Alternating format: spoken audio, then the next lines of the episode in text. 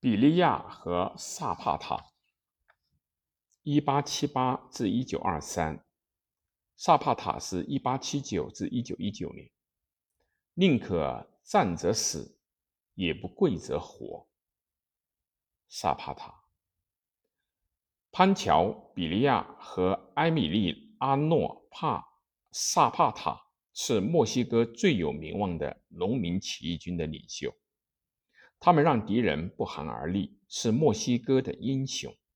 他们都是有才华的，极具个人魅力的，同时又是坚强不屈，有着革命抱负。他们也都为革命而献身。潘乔·比利亚，一八七八年出生于杜兰戈州滨河圣湖湾附近的一个农民家庭。本名叫多罗特奥·阿朗戈。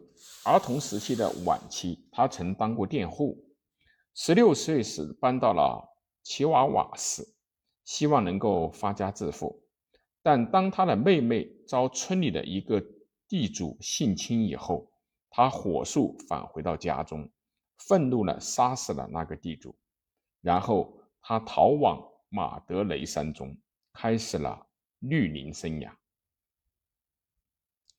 当时，墨西哥处于腐败的独裁者波菲里奥·迪亚斯的统治之下，墨西哥大多数土地遭到了富裕的大庄园主的无情剥夺，广大人民在政治压迫和赤贫中备受煎熬。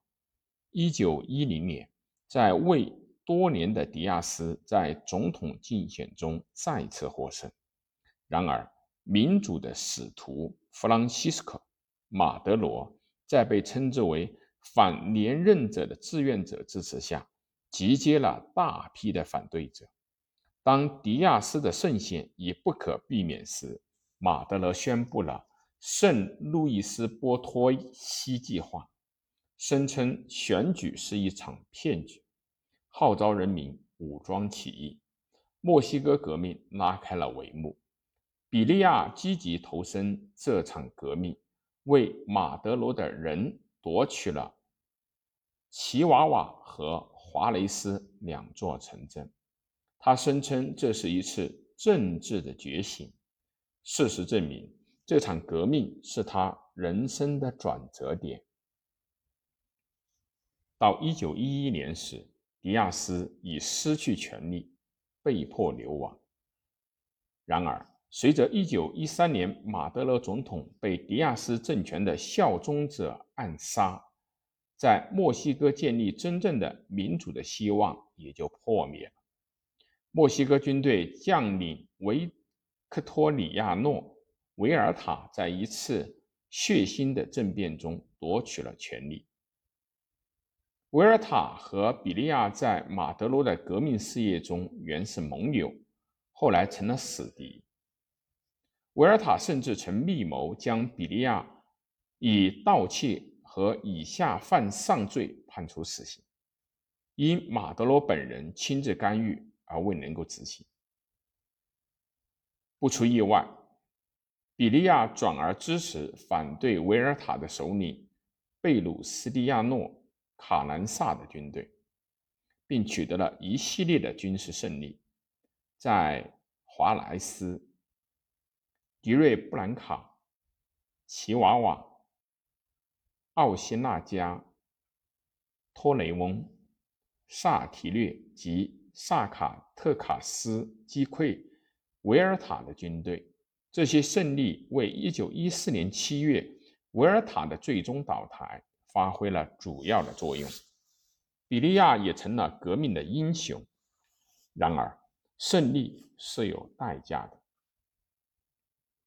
萨卡特卡斯以七千人丧生，五千人受伤，其中很多是平民。比利亚坚持自己的军队自己领导，不愿意接受除自己以外的任何命令。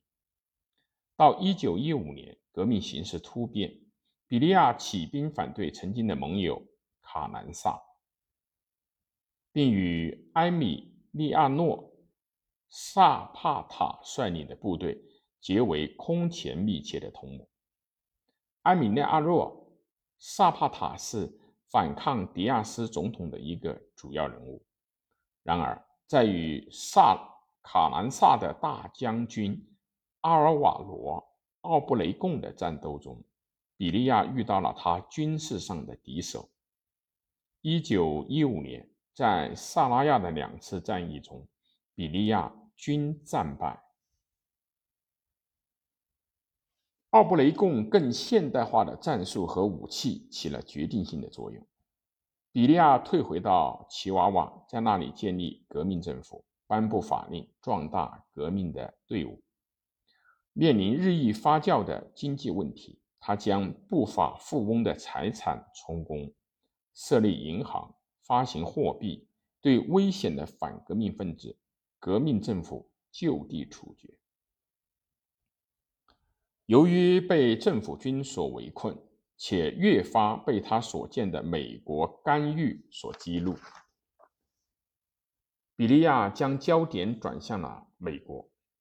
一九一六年的一月。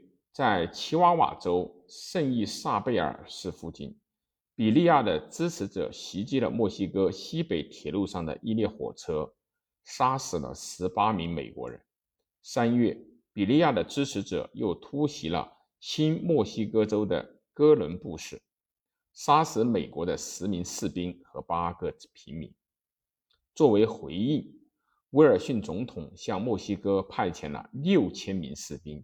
由黑杰克·约翰·潘辛将军所率领，但这个搜捕潘乔·比利亚的惩罚性行动未能够成功。尽管和比利亚共同经历了很多战役，萨帕塔在迪亚斯被推翻后选择了一条不一样的道路。马德罗政权对萨帕塔来说过于保守。他拒绝解散他曾经组建起来的对抗迪亚斯的游击部队，而是在1911年宣布阿亚拉计划，承诺继续革命。该计划呼吁在墨西哥进行土地改革，以改善普通农民的命运。